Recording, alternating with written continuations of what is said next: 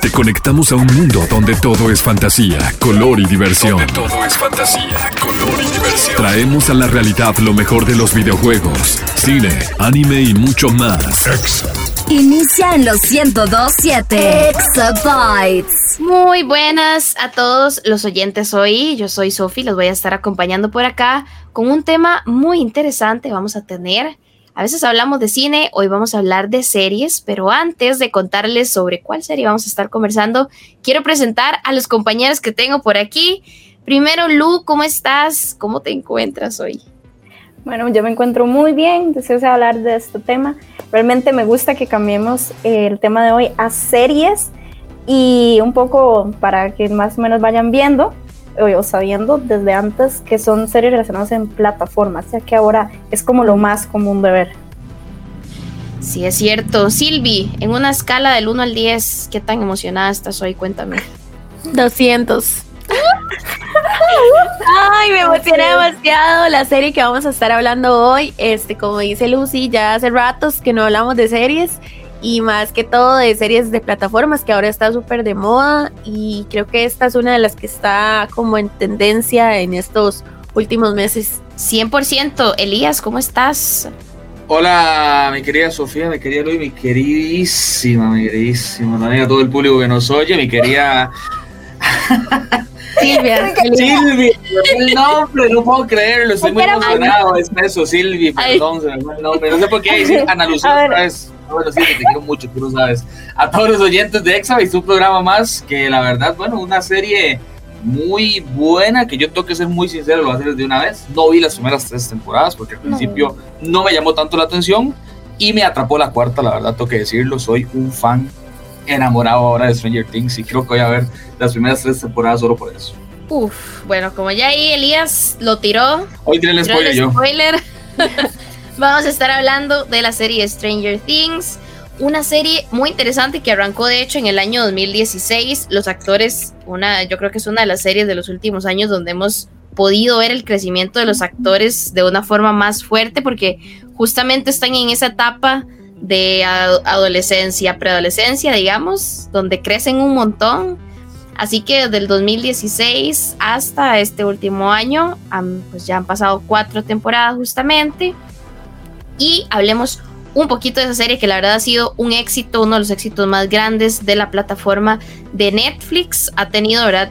A lo largo de todas las temporadas, eh, críticas muy positivas, la prensa ha dicho que está muy bien, eh, de verdad que una de las cosas que más se ha elogiado es eh, la caracterización y esta doble atmósfera, por ahí hablando un poquito de la nostalgia de los 80, que es donde se da toda la, la serie, y la atmósfera del Upside Down, bueno, cuando ellos van al otro lado, ¿verdad? Lo oscuro que se vuelve y terrorífico que se vuelve la serie. Hay muchas referencias de cultura popular en esta serie. Está súper eh, súper interesante. Y bueno, primero, antes de preguntarles cuál es su temporada favorita, aunque ya Lías por ahí nos contó, decirles que la historia está situada en Estados Unidos, en un pueblo ficticio que se llama Hawkins, que está en el estado de Indiana durante los años 80 cuando Will se desaparece misteriosamente y después aparece Eleven o 11, que al final alrededor de ella es que gira casi toda la historia. Y bueno, ella tiene poderes eh, de telequinesis y se hace un grupo de amigos con los que va a compartir a lo largo de la serie. Básicamente de eso se trata. bueno, eso ya nos ha llevado entonces cuatro temporadas, pero yo quería preguntarles justamente eso, porque es muy diferente cómo arranca la serie, como estamos ahora. Entonces, ¿cuál ha sido la serie favorita de ustedes hasta el momento y por qué? Quisiera arrancar con Silvi. Ya Elías por ahí nos dijo que es súper fan de esta última serie, de esta última temporada. Es que ahí estás cambiando la pregunta, pues en vez de otra serie te digo. la, temporada, la temporada. Bueno, yo diría que mi temporada favorita fue la 3 porque ya ellos estaban un poco más grandes, ya estaban como adolescentes, ya también empezaba como esa etapa en la que Once se enamoró de Mike y todo. Y, o sea, quiero decirles, confesarles que en esa temporada lloré como una loca, sea, no tienen idea cuando, este, bueno, igual para todos los que no han visto la serie, ahí les voy a hacer un spoiler ya hoy, de ahí, no, no de spoiler. te van a odiar, ¿eh? Me van a odiar, pero hay una parte en la que el papá, digamos, de, de Eleven, que obviamente no es el papá, ¿verdad? Este, no les voy a hacer más spoiler de eso. Él le deja una carta porque al final de la serie, en teoría, él fallece, ¿verdad?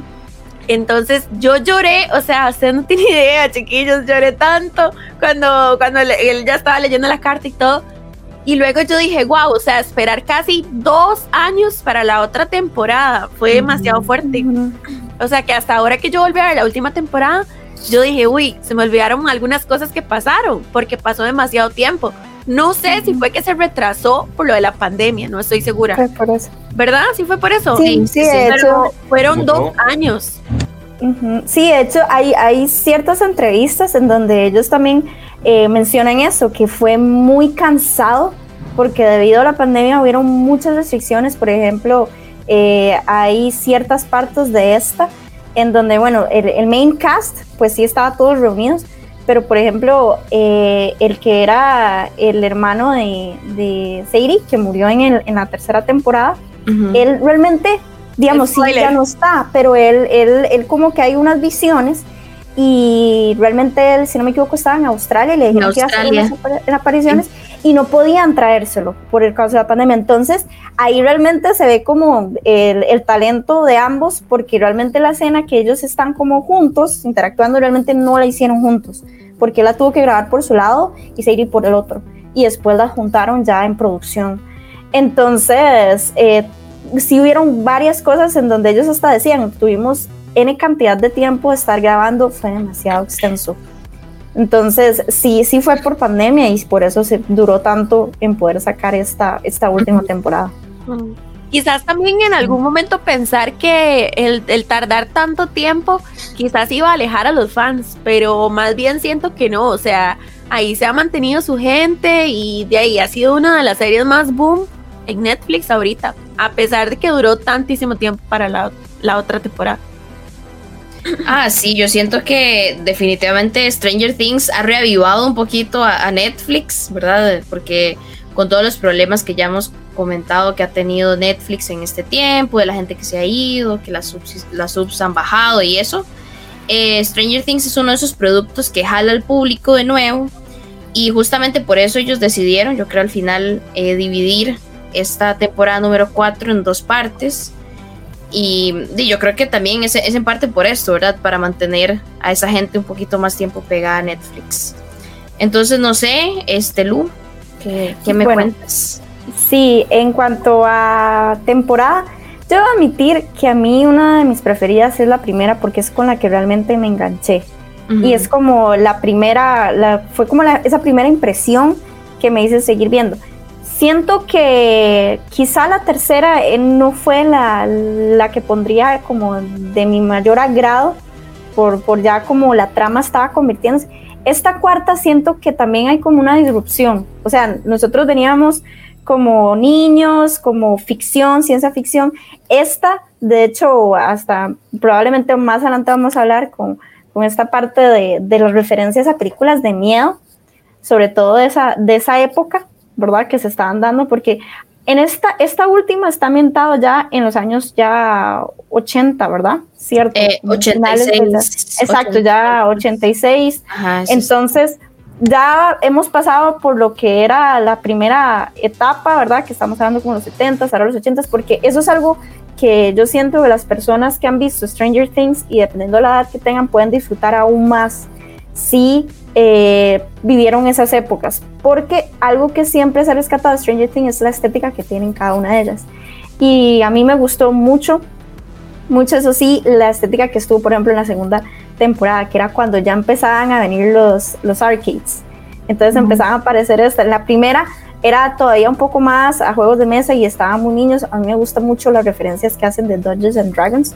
Eh, yo personalmente ya tengo varios años de estar jugando Dungeons and Dragons entonces. Y nunca me he quitado una, por cierto.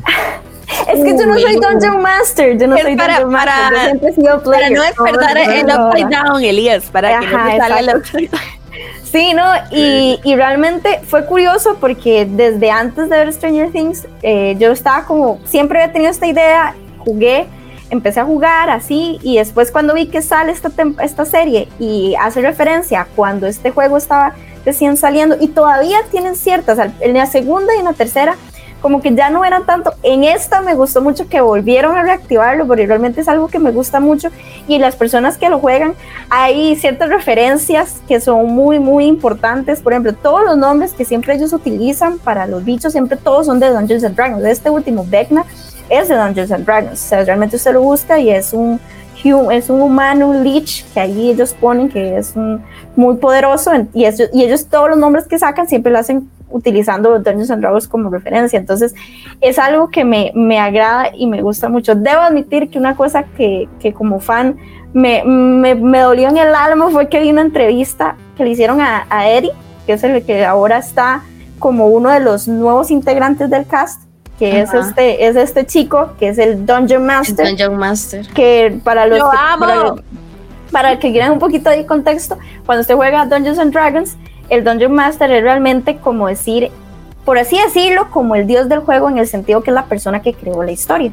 Entonces, dependiendo de las decisiones que vayan tomando los jugadores y de los roles que tiren en los dados, el Dungeon Master va volviendo la historia en diferentes, eh, va, va, va, guiando la historia por diferentes lados según las decisiones que tomen los jugadores, pero es él es el que sabe la historia. Este, en esta, en esta temporada, Eddie es este Dungeon Master que queda envuelto en, en ahí un, una, un asesinato y todo el asunto donde no tiene nada que ver realmente. El que van a ir a linchar.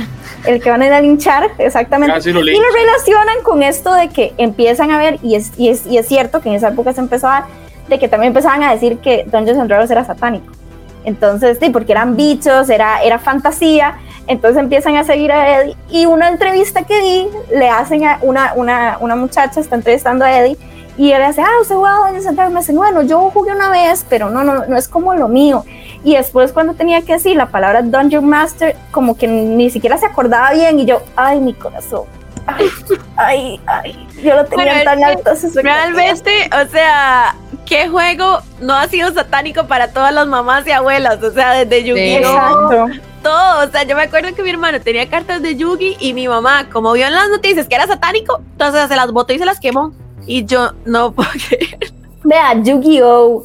Harry Potter, cuando Harry, Harry Potter, o sea, hechicería, o sea, esto, eh, eso de Dungeons and Dragons es un juego de mesa y más complejo de lo que cualquiera podría pensar realmente. tiene, tiene su ciencia, tiene muy buena ciencia. Ahí, entonces, es algo muy interesante y por eso Stranger Things, para mí, la primera y esta cuarta la pondría como la segunda en, favoritismo. Yo tengo una pregunta para Elías, digamos, ¿cómo es eso de que sí viste la última temporada, pero viste un resumen de las tres primeras? O sea, ¿cómo es lo del resumen? Es lo que la, cuestión es así, yo... Te lo resumo así nomás fijo. No, lo vi en eh, resumen en 24 algo se llama, ahorita no me acuerdo. Pero sale. no, no, fue, fue un video de YouTube, un recopilatorio de las tres temporadas, porque normalmente lo que hacen los canales es hacer un recopilatorio de las temporadas anteriores para la gente como yo que no las ha visto. Porque, digamos, cuando salió Stranger Things, a mí no me atrapó, o sea, a mí no me llamó la atención, no sé. Yo, a mí no me gusta tanto los años 80, o sea, tengo como un conflicto porque no bueno, me gusta. Eh, chao,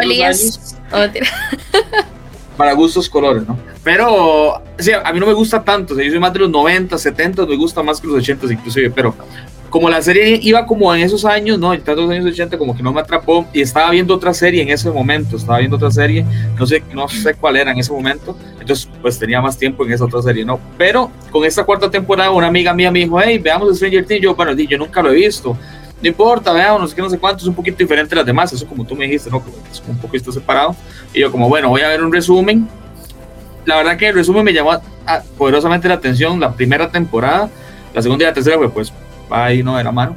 Pero la primera me, llamó bastante la atención por los poderes telequinéticos, aunque se me hizo un poco así como, mm, ya esto lo he visto, ¿no? Pero la creación de los personajes y demás me gustó mucho. Y en la cuarta, la verdad que me encantó, porque aparte hay un personaje secundario que me encanta muchísimo de otra película que yo vi, y es eh, Eduardo Franco, que hace el papel de eh, Argyle, eh, ¿no? Este mm, muchacho, ¿no? Que le gusta mucho la hierba verde. Y él sale en otra película que se llama El Paquete, que es de Netflix también. Es una película que amo muchísimo. Es un cagadón de risa, se la recomiendo. Es un, poquito subida de tono, ¿no? Pero la verdad que es una, la película me dio mucha gracia. Entonces, ¿cómo salió él? Yo dije, uy, mira, ya lo conocía, entonces como que me atrapó más por eso.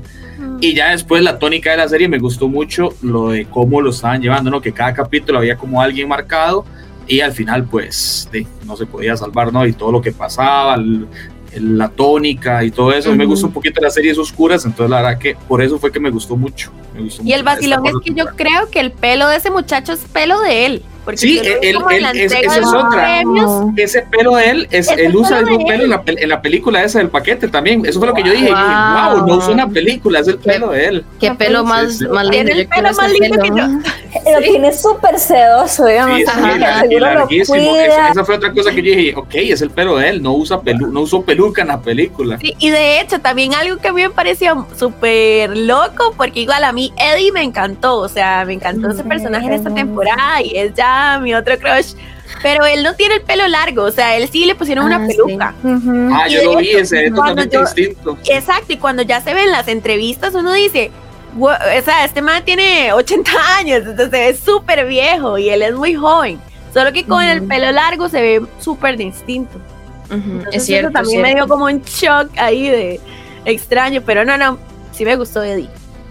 A mí, a mí una de las cosas que más me ha atrapado de Stranger Things, debo decirlo, es la banda sonora, o sea, la música.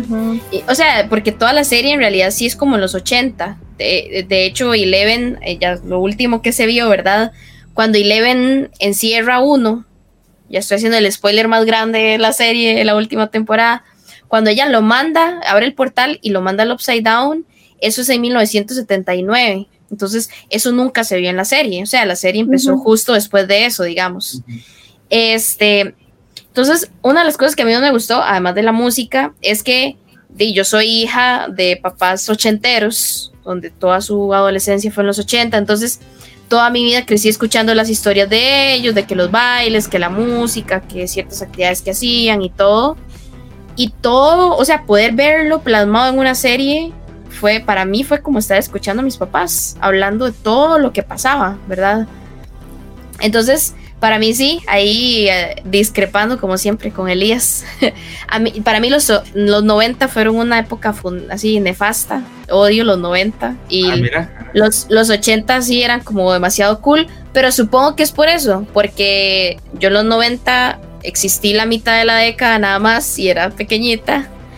Y, y, en los 80 fue como la época dorada de mis papás. Entonces, siempre en mi mente fue como una época demasiado bonita que ya no va a existir nunca más y que igual, no va a volver. Igual cada, década, cada década tiene como, como su cosa, ¿no? Normalmente los 80 recuerdas por la música, por ejemplo, hay mucha gente que recuerda por la, por, la forma de vestir, que no era para mí la más bonita, pero a mucha gente le gusta ese estilo también y, y como que se ha ido reviviendo. Hay gente que la, ajá, exacto. Exacto, hay gente como que la sigue como reviviendo. Los 90 son como más marcados la parte como de la entrada de los videojuegos, ¿no? Esta revolución de las consolas que era más accesible y todo esto.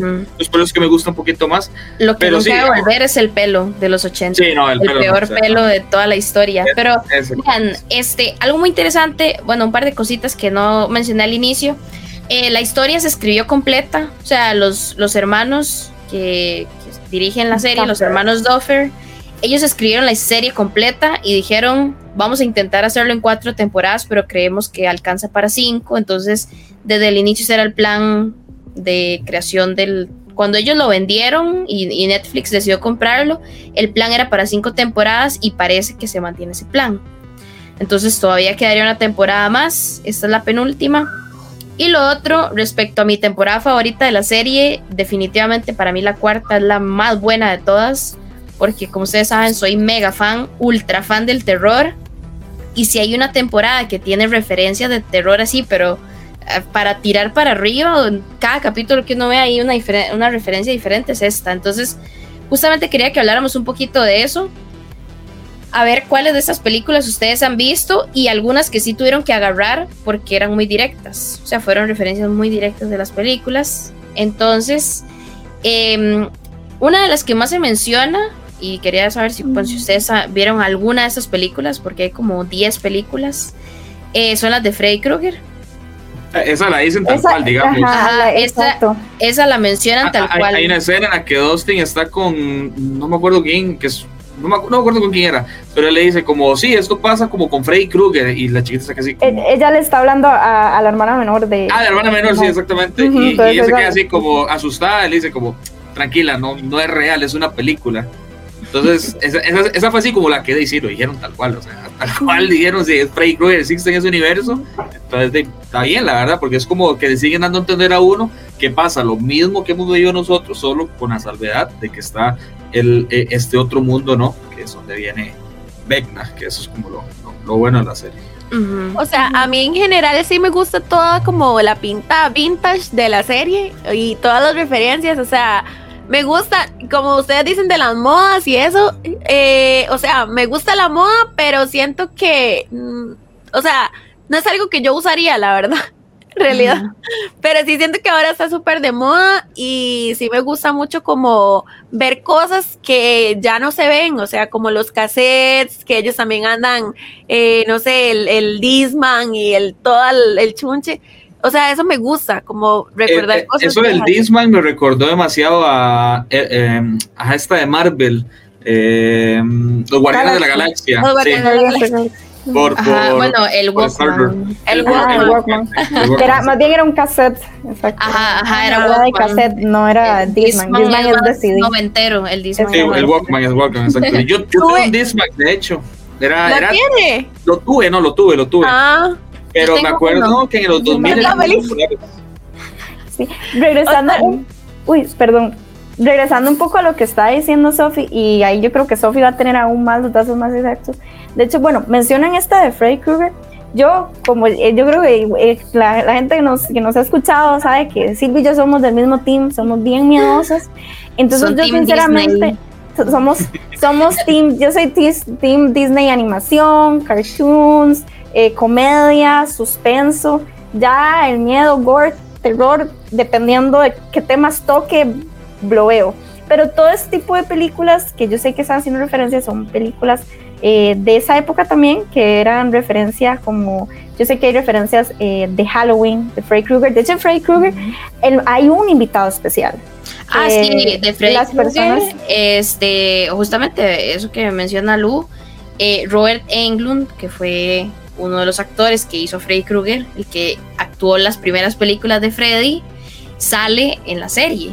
Y es cuando ellas, cuando ellas van a buscar a Víctor Krill, el que, el que presenció los asesinatos originales en Uy, esa escena, esa escena fue top 10. Digamos, él es el actor de Freddy Krueger. Entonces, esa sí es como otra referencia directa que, bueno, para la gente que sepa de él, de poquito de quiénes fueron los actores de Freddy originales y eso, sabrá esa parte.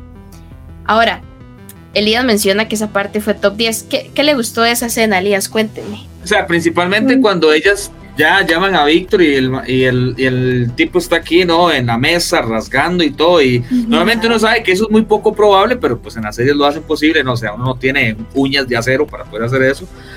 Pero cuando ellas lo llaman y ya él se da vuelta y le, le toman la visión de la cara, o sea, yo me hice para atrás, de, o sea, no por miedo, sino por la impresión. Ay, sí, ay, O sea, por, por el maquillaje, por cómo se veía y después la historia que cuenta, porque yo decía, ok, seguramente fue como, como decían, que era un, un sobreviviente y luego ya él se ríe diciendo que no, porque uno pensaba que sí, que él se puede escapar de alguna forma, pero o sea, al final no, o sea, al final era que él se quería, eh, lo que quería hacer para no espolear mucho, y se hace eso en la cara. O sea, y uno, diría, pero ¿por qué lo haces ahí? Si no una forma, otra forma más sencilla.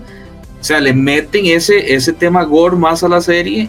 O sea, y para mí esa escena creo que es de, las mejores. No sé si habrá una mejor a mi gusto, pero creo que esa se queda así en el podio de las, del top 3 de mejores escenas de, esta serie. Porque, o sea, fue muy buena la historia. Eh, le explican a uno totalmente quién es, qué fue lo que pasó y sienta un precedente como para decir de dónde viene este Vecna. No, y al final. Me gusta, me gusta mucho que Elías mencione toda esa secuencia, porque justamente hablando de referencias de películas de terror así magistrales de la historia, es toda esta escena. Todo, cuando ellos entran y van viendo como todas las celdas y llegan hasta la última celda y él está ahí, se vuelve.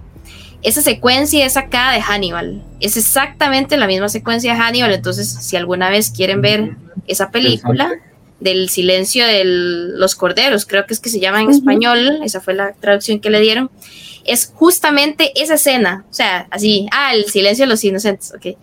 Eh, justamente así, esa, sacada de ahí, o sea, exacta, la sacaron. Y luego toda la historia de la familia Víctor Krill y todos los Krill y todo, se parece muchísimo a Amityville, porque es como una familia donde uno de ellos empieza como a escuchar voces y ver cosas y, y se, se masacra toda la familia y solo queda el esposo, ¿verdad? Entonces, esta secuencia como que recuerda muchísimo a, a esta historia. Y Vecna como tal, eh, al final pues sabemos, ya luego descubrimos que es el chiquito, el que hace todo, ¿verdad? Eh, es como autorreferencial a Michael Myers, porque al final cuando uno ve Halloween, la primera película, eh, es, es, muy cool porque es como en primera persona, o sea, usted ve nada más como el antifaz del chiquito que andaba como una máscara y uno se da cuenta que él es el que hace todo y al final él, él como que se queda solo en la vida, ¿verdad?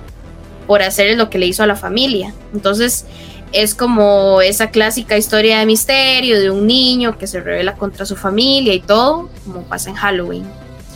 Entonces, eh, toda esa historia a mí también me pareció muy cool, la verdad, pero es totalmente así referencial a otras películas grandes del terror. Digamos, eh, creo que también, ah, no sé, como aporte X eh, que, no mencionamos, este, igual, o sea, ninguna de esas referencias yo las capté porque obviamente no he visto muchas de las películas de miedo, ¿verdad?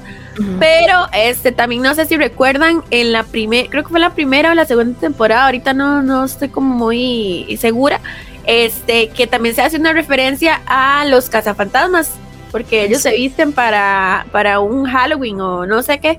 Entonces también quería destacar eso, que también mencionan lo de lo de esa peli que aunque no es de miedo, digamos, pero también tiene como ese ese tono Bueno, mi mamá la fue a ver al cine cuando salió y dijo que hubo unas escenas que sí le dieron miedo, claro, es, lo que se veía en esa época, ¿no? Ah. pero para la gente, obviamente para nosotros decimos, no, o sea, los, los, efectos no son para que den miedo, pero en esa época, pues de imagínate, o sea, que la gente que iba a pensar, digamos, cuando, cuando evolucionó todo esto, de que iban a meter los jumpscares, ¿verdad? Y todas esas cosas que son más del cine actual. Algo chivísima de eso que menciona Silvi, justamente Cazafantasmas. Eh, la última película que salió, la de Cazafantasmas El Legado, creo que el, que el actor que hace Mike se llama ¿Es Mike? Ajá. Ajá. A él mismo lo toman la película de Casa Fantasmas El Legado, lo toma y eh, parece que es que les gustó muchísimo cuando salió como en, en esta película y también salió en las películas de It, que era uno de los chiquitos.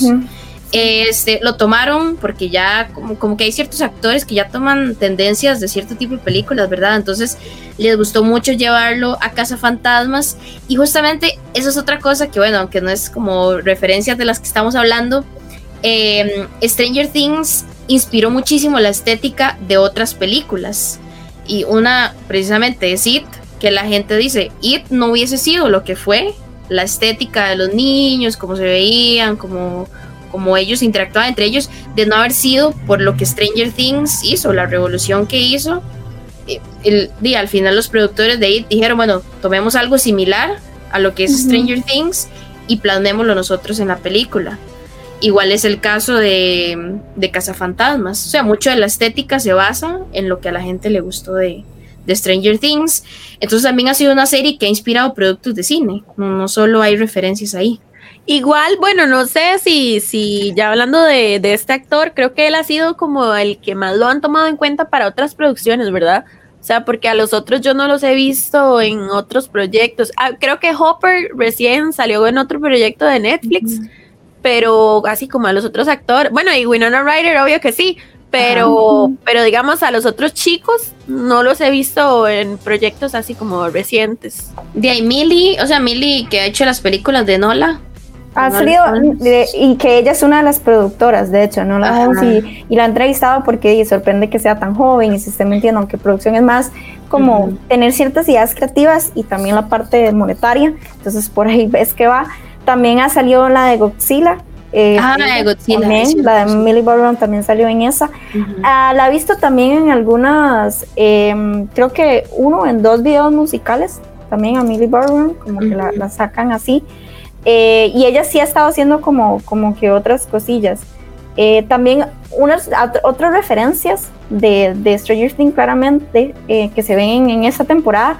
Por ejemplo, lo de la casa, la estética y toda la parte de, la casa de, de, los Creel es muy inspirada en lo que es de Amityville Horror, que es también esta, esta película de miedo, que hay una casa embrujada, por así decirlo. También ahora que estaban mencionando lo de It, en It, ¿verdad? Está este, este, este globo rojo que siempre aparece, que es como un indicio de advertencia que algo va a pasar.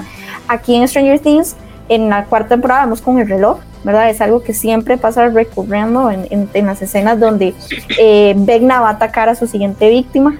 Entonces, ah, bueno, y hay otra parte en donde al inicio, cuando eh, Nancy está entrevistando al tío, de, de, Eddie, que está, ¿verdad? Como qué fue lo que pasó.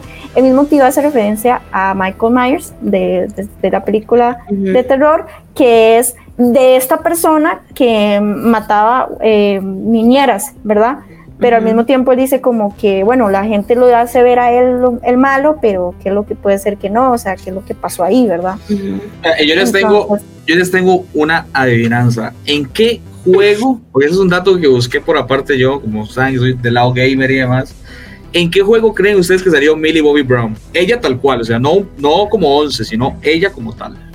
¿En qué juego salió Millie? ¿En qué juego? Sí, ajá. Como ella, o sea, como siendo, como siendo Millie Bobby Brown. Fortnite. No. es en Fortnite empiezan a sacar cada cosa. Sí, bueno, en Fortnite salió J Balvin, digamos. Sí. legal, legal, legal, legal.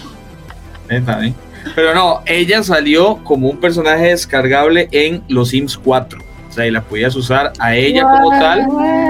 Y ella, ella se puede utilizar como un, como, un, como un personaje descargable. No es el que venía directamente en el juego, pero como personaje descargable la puedes utilizar. Entonces me pareció curioso, la verdad, de que metieran a la persona como tal y no a uno de sus personajes, que es por lo que la recuerda la gente normalmente. O sea, digamos, a mí me gusta ella eh, como actriz, me parece muy buena y me parece que obviamente pues todavía es muy joven y le queda muchísima carrera pero sí la he visto como, como que la han obligado como a crecer mucho, o sea, se ha visto como un crecimiento muy forzado o quizás no sé si es la perspectiva que uno tiene de que uno la empezó a ver como una niña en la serie y ya tiene 18 años, pero también ya hasta se ha visto involucrada en algunos chismes ahí, como que andaba con un chico mayor, no sé si ustedes se enteraron de eso. Sí, sí. Soy, ella, chismoso yo.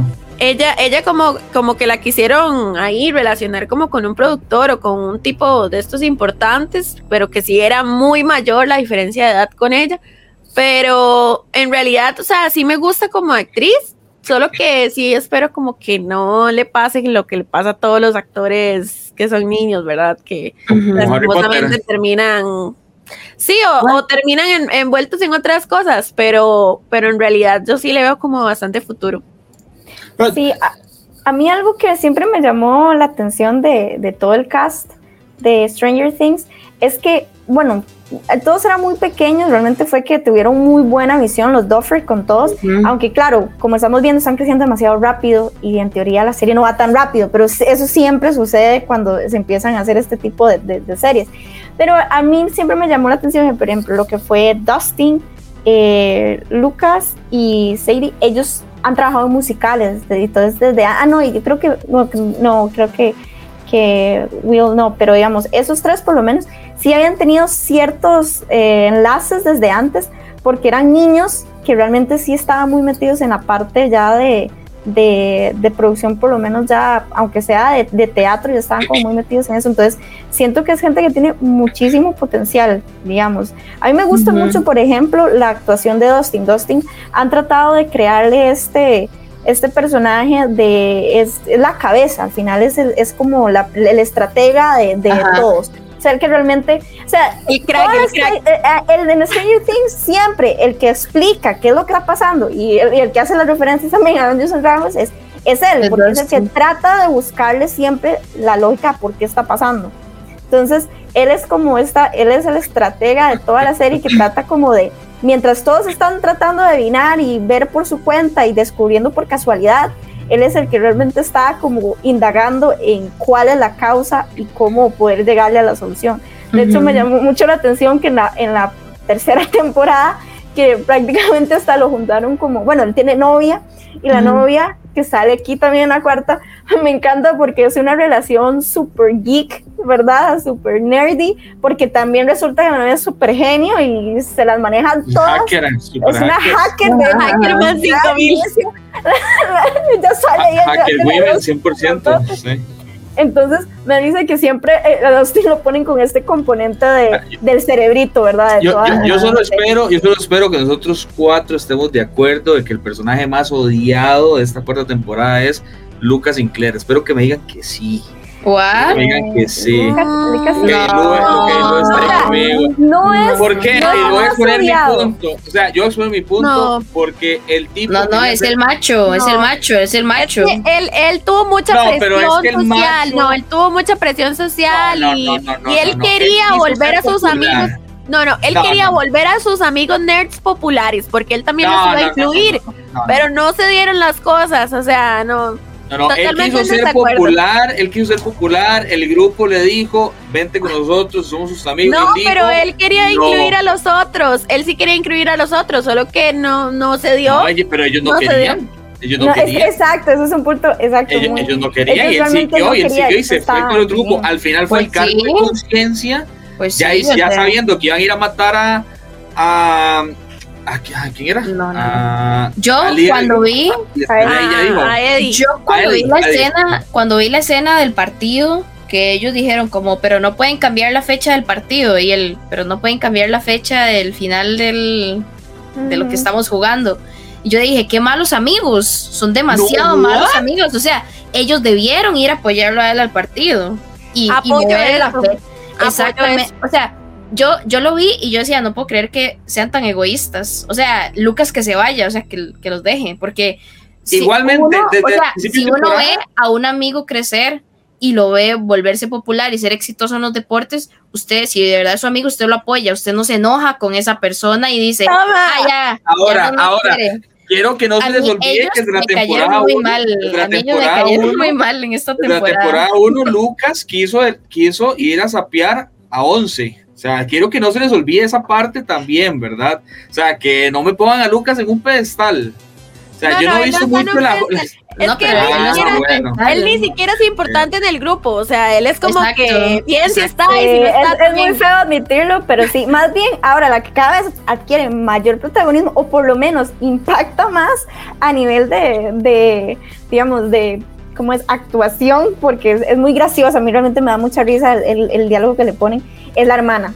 La hermana a mí me parece ah, A mí me cae un poquitito mal, la verdad. No la hermana, es, que es un personaje que está hecho para que te caiga mal. Exacto, creo que es un personaje para que, hecho para que le caiga mal. Pero me da risa. Soy rara. Me da risa, no me cae O sea, ella está eh, hecho. ¿Cómo te lo digo, Es que es una persona muy directa y muy y es una hermana menor que le gusta molestar a su hermano mayor. Y es, y es una chiquita que se ve, o sea, que dice cosas de adulta y cosas súper lógicas, entonces... ella tiene un gran más. Es buena, es, buena. Es que hay una escena en específico en la que ella básicamente los va a sapear y le dice como, no, no diga nada, no, no, los va a sapear. O sea, no, o sea, ellos están metiendo una bronca ahí. Déjelo ser. Yo lo que quiero decir es, tal vez para mí, opinión personal, el, el personaje más odiado y espero que me apoyen. Es, es Wilma, definitivo.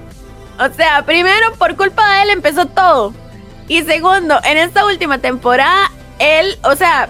La, verdad que Will me saca un poco de quicio, sí. No, o sea, él todas las temporadas ha sido rechazado, legal. Pero en esta última temporada, él específicamente es súper rechazado.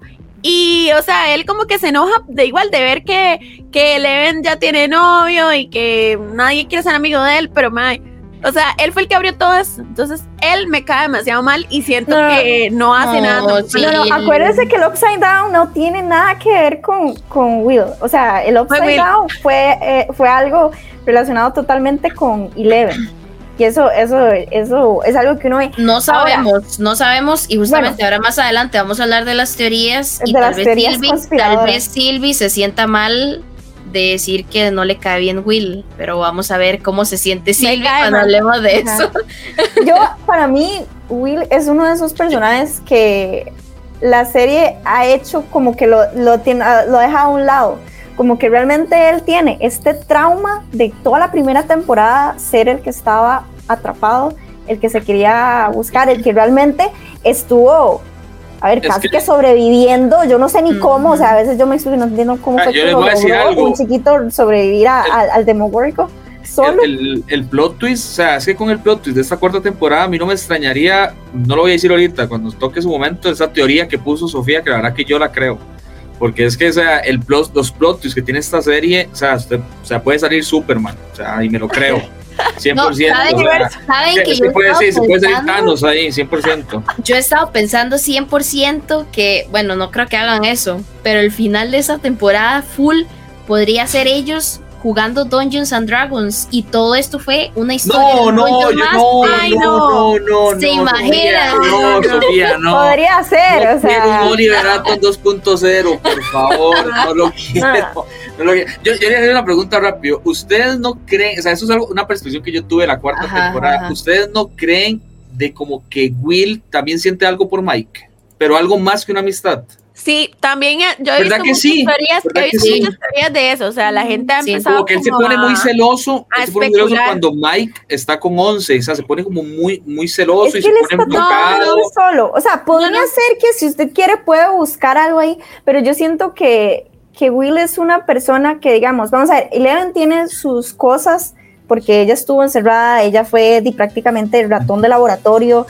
no, no se relacionaba tan, es así que en esta temporada se ve mucho que ella no tuvo, como no tuvo una educación normal, ella es realmente comparación con sus otros, eh, digamos, compañeros de clase, ella está muy atrás a la parte de escribir, en la parte de leer, que por eso también, que eso, eso, eso realmente se da porque ella no tuvo esa niñez yo la odio. Yo la, aparte, y aparte que ella, el peor y aparte que Hopper la viste, Hopper la viste como hombre, o sea, pues ni siquiera le compra ropa chica. No, no puedo no creer que Sofía que la odie, o sea, no, ella, no, no, no, yo no estoy diciendo que, yo, no, no, yo odio a Eleven, es demasiado dramática y todo, todo esto, y ahora está pasando por eso, y ahora estos dos personajes, tanto eh, Eleven, ¿verdad? Eh, como, como Will, están juntos y los dos por su lado tienen sus propios problemas. Pero es una combinación buenísima. No, pero Will, Will tiene el apoyo, digamos, de, de Mike. No, mientras Will nunca la quiso. Will nunca quiso a, Eleven. Exacto, pero es por eso. Will super mal. Claro, porque cuando se dio la conexión con Eleven, de todo el grupo con Eleven, él no estaba. No literal, no estaba. Entonces sería muy forzado decir que van a ser mejores amigos porque no fueron mejores amigos. él no, pero ahora era sus compañeros de antes.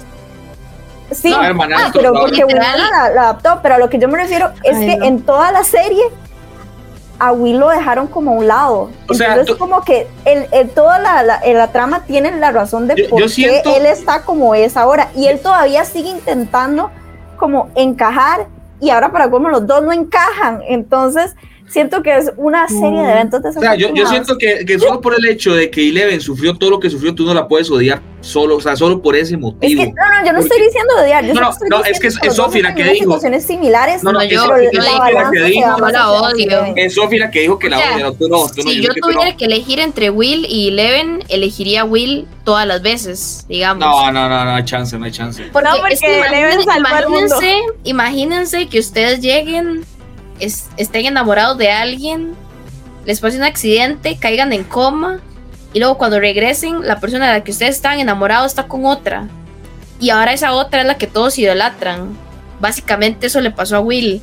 O sea, yo, yo sí creo la teoría de que Will está enamorado de, eh, de Mike, ajá, que él desapareció, casi se muere y cuando vuelve Mike está con él Sí, pero es que lo que le pasó, a, lo que le pasó a Will. yo fuera Will, yo odiaría a Eleven. o sea, lo, que le, lo que le pasó a Will, lo que le pasó a Will fue de un evento desafortunado. Lo que le pasó a Eleven es algo imperdonable, me explico. O sea, como dice Lu, fue una fue utilizada como rata de laboratorio para propósitos de conseguir una arma, porque al final lo que hablan en la cuarta temporada es que los rusos con el Demogorgon lo que quieren es utilizarlo en la guerra, porque está en ese conflicto guerra Estados Unidos-Rusia.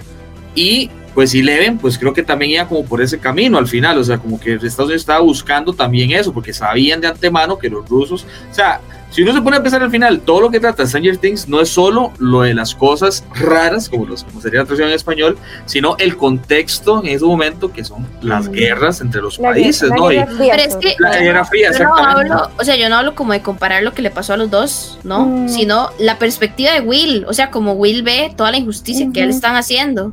Tras no, que él se perdió, casi se muere, se quedó abandonado. Cuando regresa su mejor amigo, ya ni le pone atención porque está con la novia y prefiere a la novia. No, que se consiga una novia. No, porque tal vez eran sus amigos, eran sus amigos. Además, su amigo es la persona de la que él está enamorado, que es la, una de las teorías más grandes que hay de que él pues es homosexual y que está enamorado de ella, ¿verdad? Entonces, sí, yo, creo esa teoría también. Sí, imagínese volver y que el amor de su vida esté con otra. No, no, yo no, yo no creo en esa teoría. Se murió, digamos. Yo no, yo no creo en esa teoría y les voy a decir por qué. Bueno, primero porque, vuelvo al punto, Will ha sido rechazado todas las temporadas, o sea, no es como que sea de esta temporada.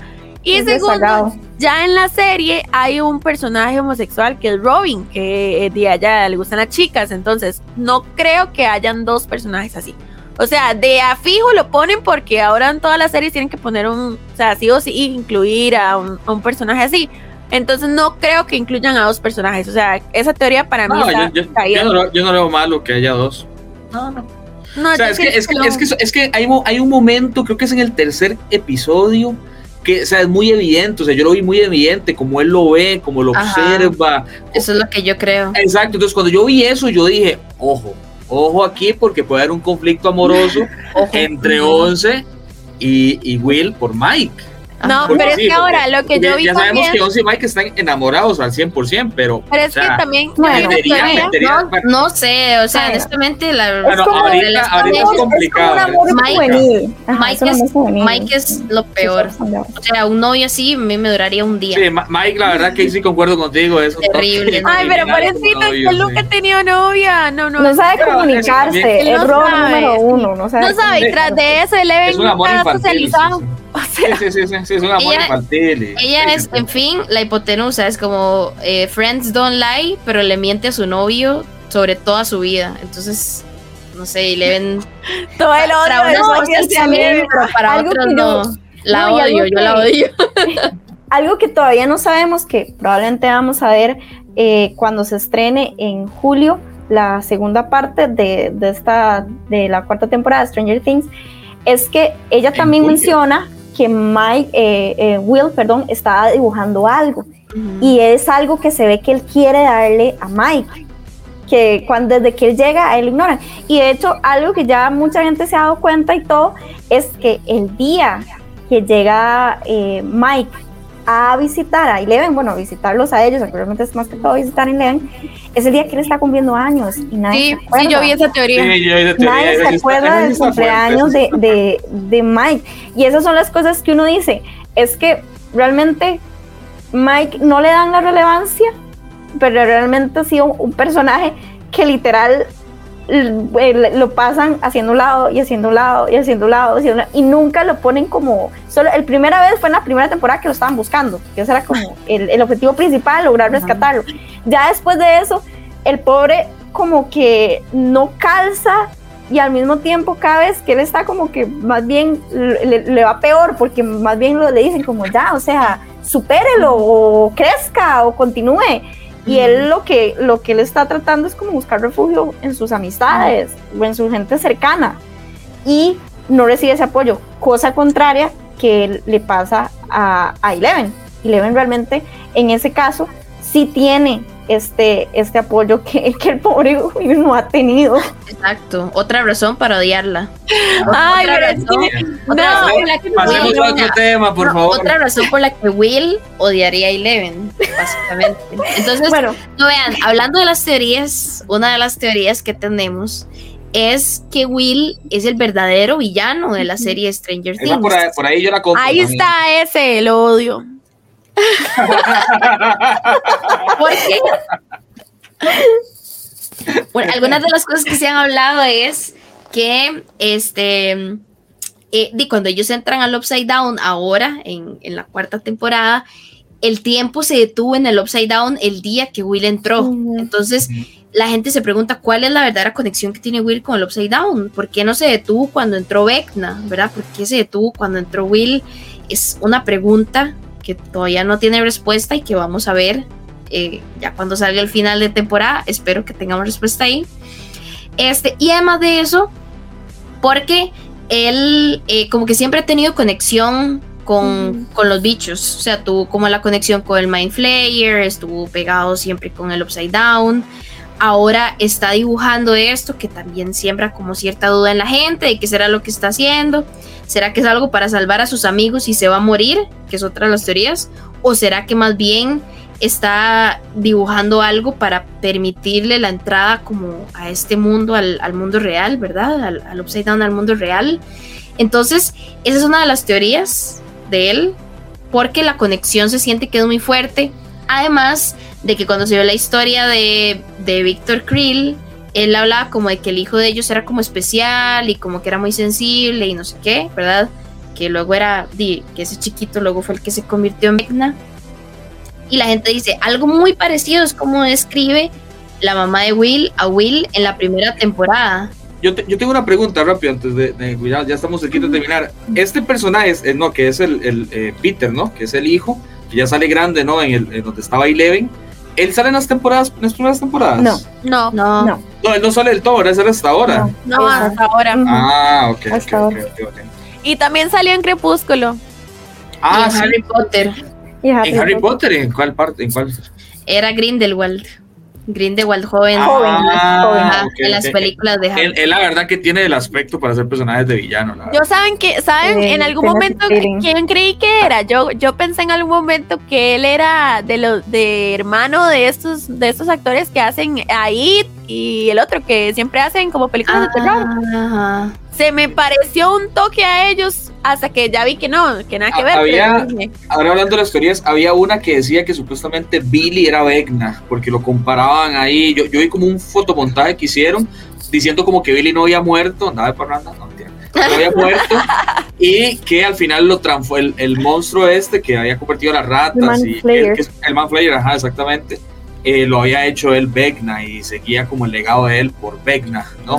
Pero pues, al final se desmintió en el séptimo capítulo, ajá, y la verdad que ah, prefiero, prefiero que se haya desmentido porque creo que Billy al final llenó muchos corazones y la historia. O sea, ah, no, yo no sé, o sea, yo lo me gusta pero lo odio al mismo tiempo porque él nunca quiso a la hermana, o sea, porque ni siquiera era hermana, creo que no era hermana real. No, son medios hermanos y realmente no tenían una buena relación. Él siempre la trató malísimo y ella ahora en esta última temporada fue demasiado linda con todo lo que le dijo, más bien, o sea. Uy, esa escena bien, pero cayó súper mal. Para, antes de continuar con las teorías y para poder, eh, yo ahí lo que se ve es como eso, o sea, realmente ambos sabían que no tenían una buena relación, sin embargo, cuando llega a darse di que él, él, él muere, es cuando ella cae en razón de, pucha, o sea, realmente al final de cuentas, eh, di como familia era lo único, lo único que teníamos, el uno y el otro. Sin embargo, los dos estaban batallando por su cuenta y nunca se dieron que los, nunca se dieron cuenta que los dos necesitaban su ayuda mutua.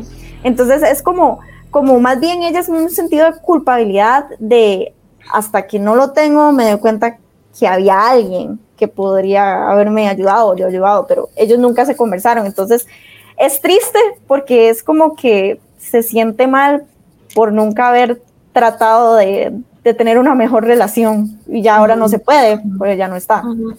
Entonces, pero continuando para poder hacer el cierre, porque ya casi tenemos que irnos. Sofía, a ver, decinos, ¿cuáles son las otras teorías que están con respecto a Stranger Things? Ajá, la otra teoría es que el crush, eh, uno de los crushes de Sylvie se va a morir. Eh, ¡Ay, no! Es que, o si ustedes han visto, Stranger Things tiene como la tendencia de matar a un personaje que introducen en la temporada que la gente quiere un montón. Entonces, como que siempre pasa. Entonces, esta vez Eddie es el que está en esa posición, como que ya la gente lo empezó a querer mucho y de hecho en uno de los, de los trailers se ve él como en el Upside Down tocando una guitarra, así como todo épico. Ajá. La gente cree que ese punto va a ser como muy importante en el cierre de la temporada y que él puede haber sido 10, el sobreviviente de la masacre que hizo uno, cuando Eleven pensó que ella era la que había hecho todo, pero al final eh, día, de 10 buen plot ese, ese fue un buen plot No se sabe nada, entonces la gente dice, bueno, podría ser el sobreviviente y podría ser que por eso tenga poderes para luchar contra Vegna en el Upside Down y que por eso esté vuelto loco ahí con la guitarra. Entonces, esa es otra de las teorías más fuertes que hay. Nada, Además de que, de que la gente está muy preocupada por Nancy, y como, que, empezaron a crear eh, eh, todo, todas unas teorías diciendo, bueno, se está revivando el triángulo amoroso entre Nancy y Jonathan y... Hay puros triángulos amorosos. Ah, están como el exnovio y el novio y ella. Una forma de romper ese triángulo es que alguno de ellos se muera. Entonces, eh, creen que uno de esos del triángulo ahí... Bueno, y, Steve quedó, quedó, malísimo. Porque, Steve quedó en el Upside Down con, con ella Lastimosamente hemos llegado al final del programa. Ya no nos queda ningún minuto según nuestro reloj G-Shock. Así que tenemos que cerrar. Ojalá que todos los que hayan escuchado Exabytes les haya gustado tanto como nosotros. Esperemos lo mejor para este cierre de temporada de Stranger Things, la cuarta temporada. Así que no se lo pierdan, lo van a dar por Netflix en julio para todos los que lo están esperando. Y ojalá que después podamos hablar un poco de cómo terminó o es que si va a continuar. Así que hasta luego, no se olviden de seguir a Exabyte en sus redes sociales, en Instagram y Facebook y por favor de escucharnos y darle like en YouTube por Exa. Chao. Termina un podcast más de Exabytes. Pero mantenete en todas, porque pronto más información en el siguiente Exabytes. Exabytes.